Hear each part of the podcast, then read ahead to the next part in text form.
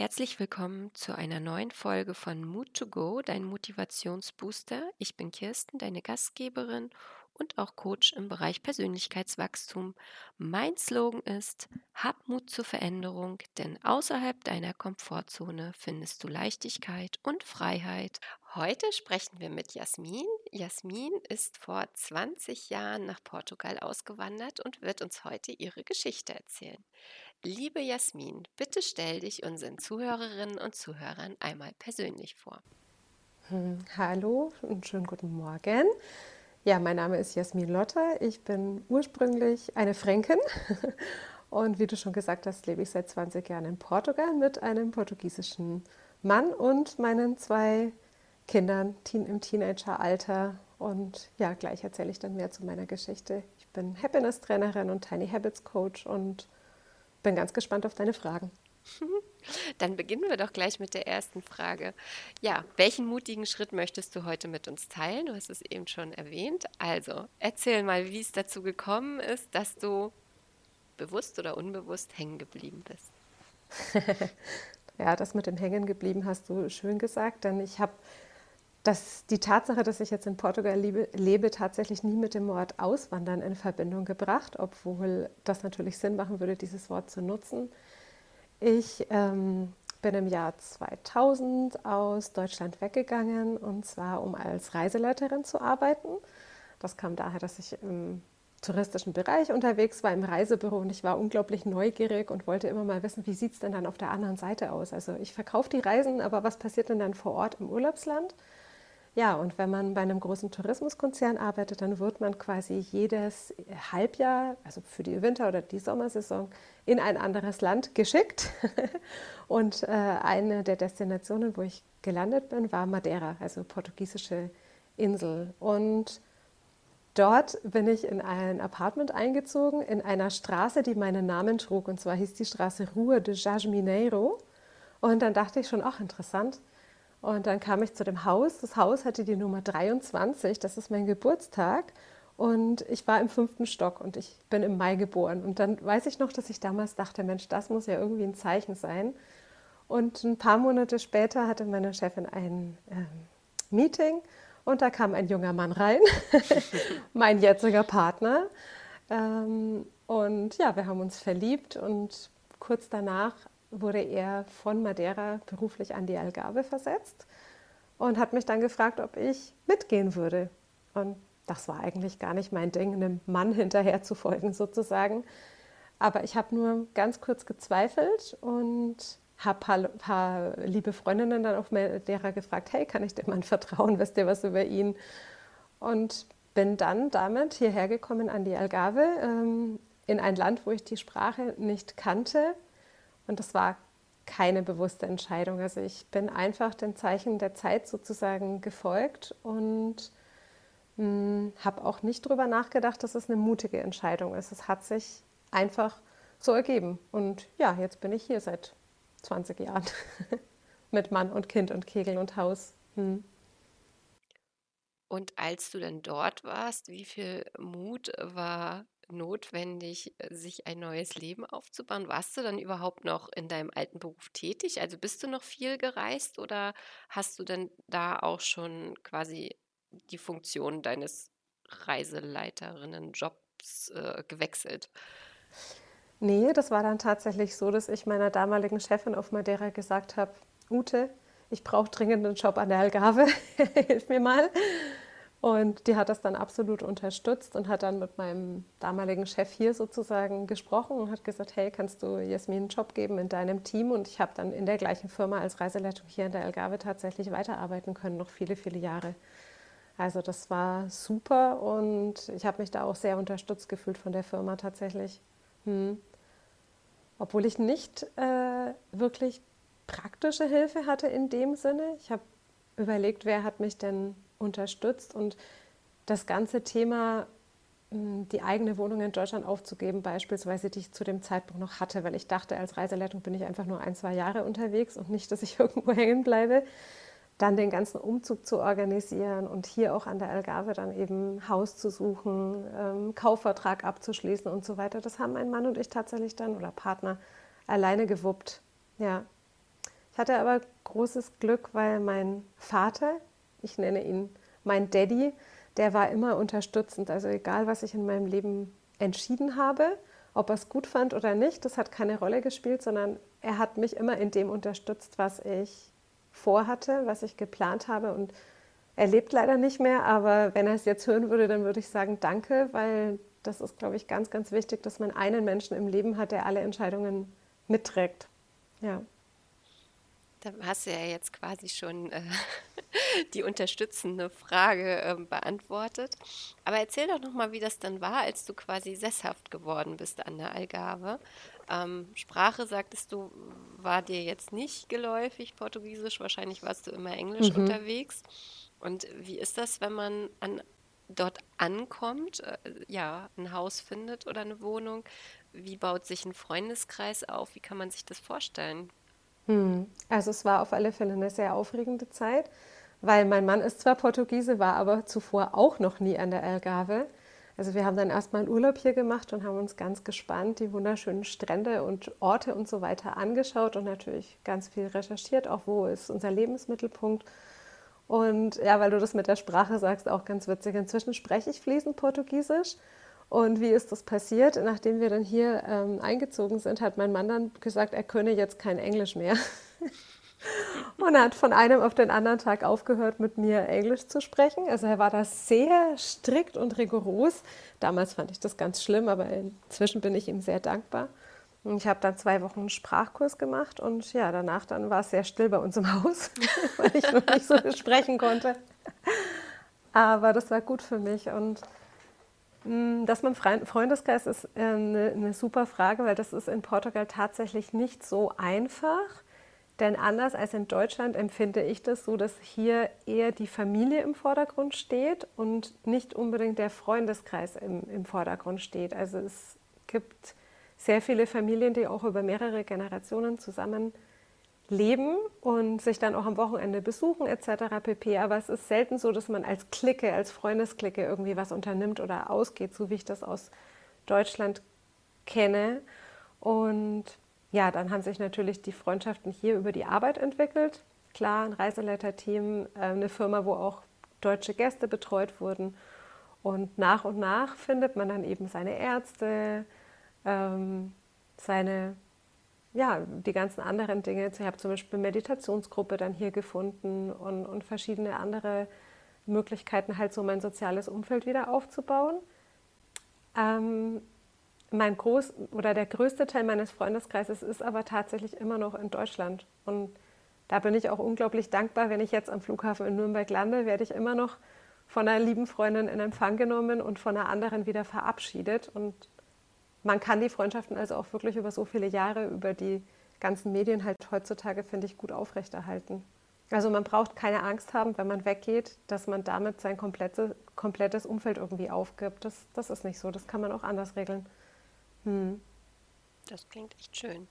Weil äh, mhm. das hätte ich jetzt auch gedacht, ne, dass eins vielleicht wirklich so komplett wegbricht, quasi so das deutsche Leben. Mhm. Und dass es wirklich schwierig ist, dann, so wie du es ja auch sagst, so ein portugiesisches Leben aufzubauen. Und äh, du sagtest ja auch, dass äh, dein Mann auch noch nie dort gewesen ist. Also er kommt ja genau. nicht äh, dann aus dieser Region, dann ist es ja auch schwierig, eben äh, auf die Familie zurückzugreifen. Ne?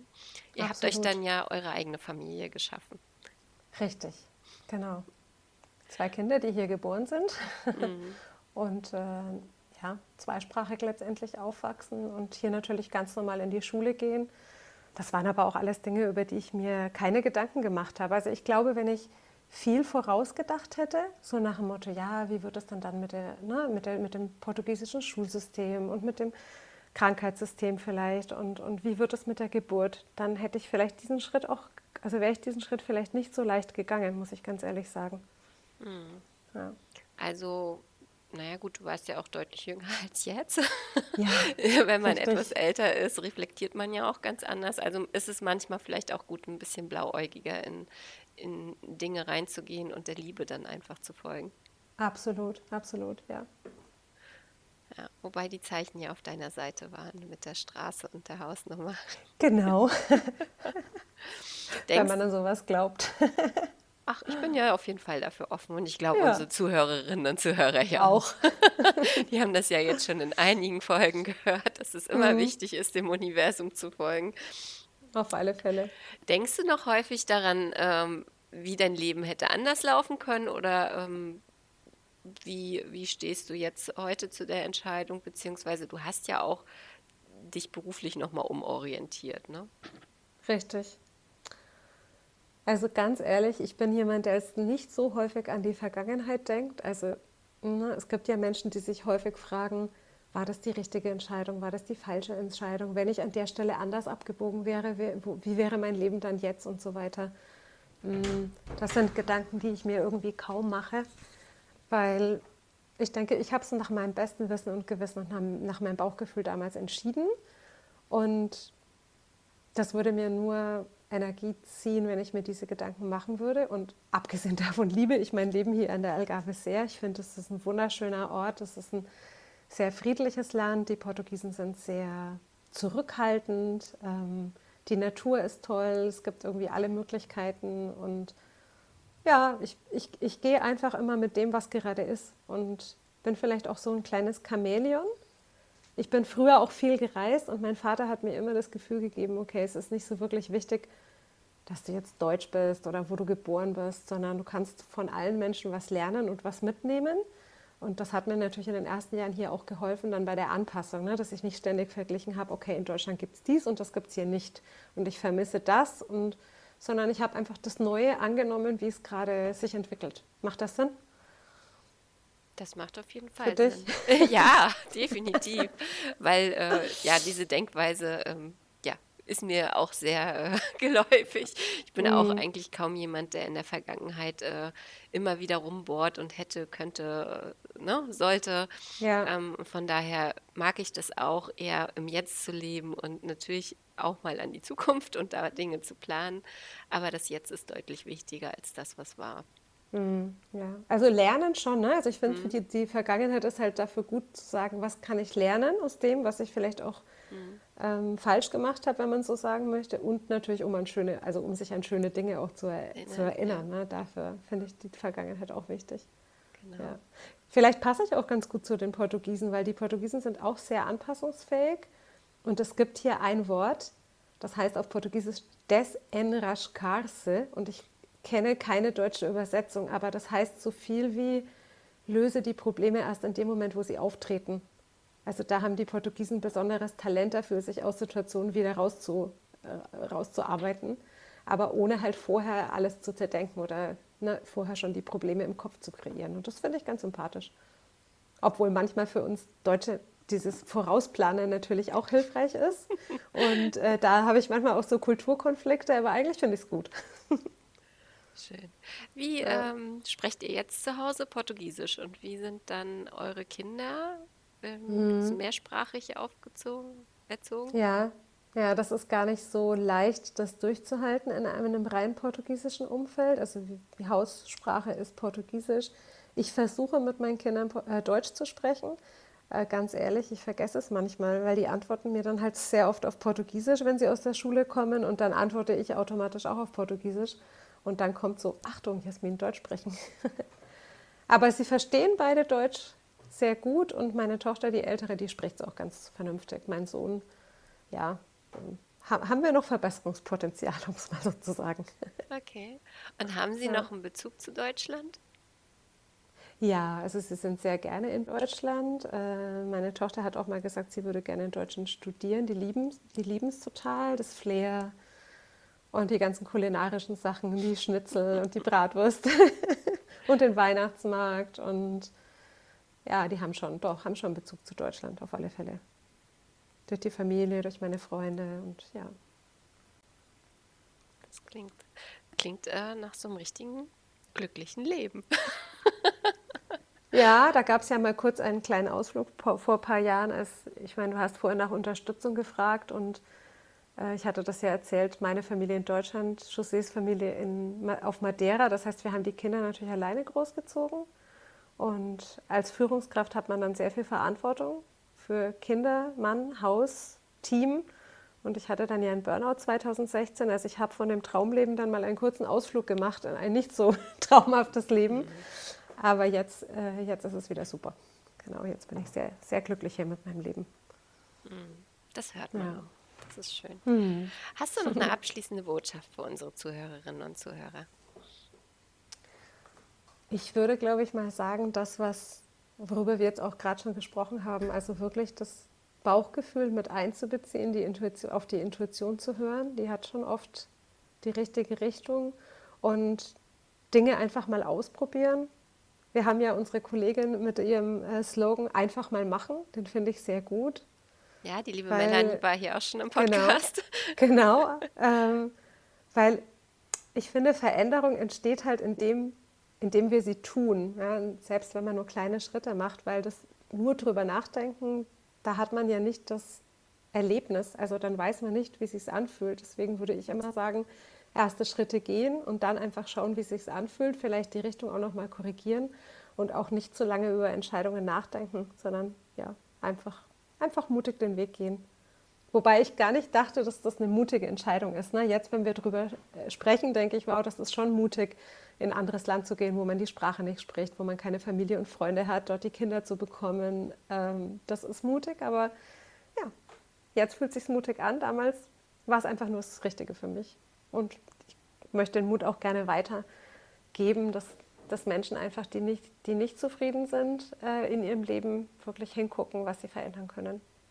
Ich glaube, da haben wir eine Gemeinsamkeit. Definitiv. Ja, sehr schön.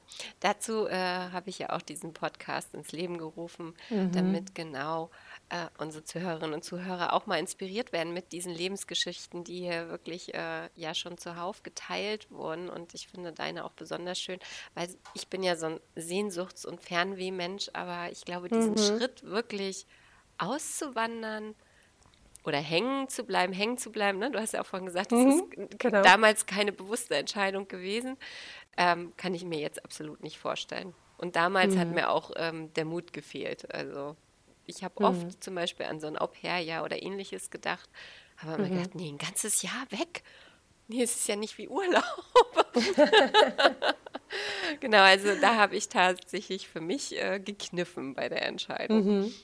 Ja. Aber es ist jetzt nicht so, dass es äh, dass ich da im Nachhinein sagen würde, das war falsch. Es haben sich dadurch genau. ja auch andere Dinge ergeben. Ja, und du hast andere mutige Entscheidungen getroffen. Definitiv. Ja. ja, sehr schön, liebe Jasmin. Ich freue mich, dass es heute mit uns geklappt hat. Wir waren ja schon dreimal verabredet. Ja. Und ähm, ja, ich danke dir für dieses wundervolle Interview und wünsche dir weiterhin ein ganz, ganz magisches und wundervolles Leben in Portugal. Vielen, vielen Dank und ja, alles Gute und mutige Entscheidungen für alle, die zuhören. Tschüss. Tschüss. Dankeschön. Mein Name ist Kirsten Deeth und ich wünsche dir einen fabelhaften Tag. Ich freue mich, wenn du nächstes Mal wieder dabei bist, wenn es heißt Mood to Go, dein Motivationsbooster mit Geschichten, die inspirieren und motivieren. Abonniere dafür gern diesen Podcast, um keine weitere Folge zu verpassen. Und für deine persönlichen Fragen zum Thema Herzdrachen-Coaching schreibe mir gerne eine Nachricht. Wir hören uns. Bis bald.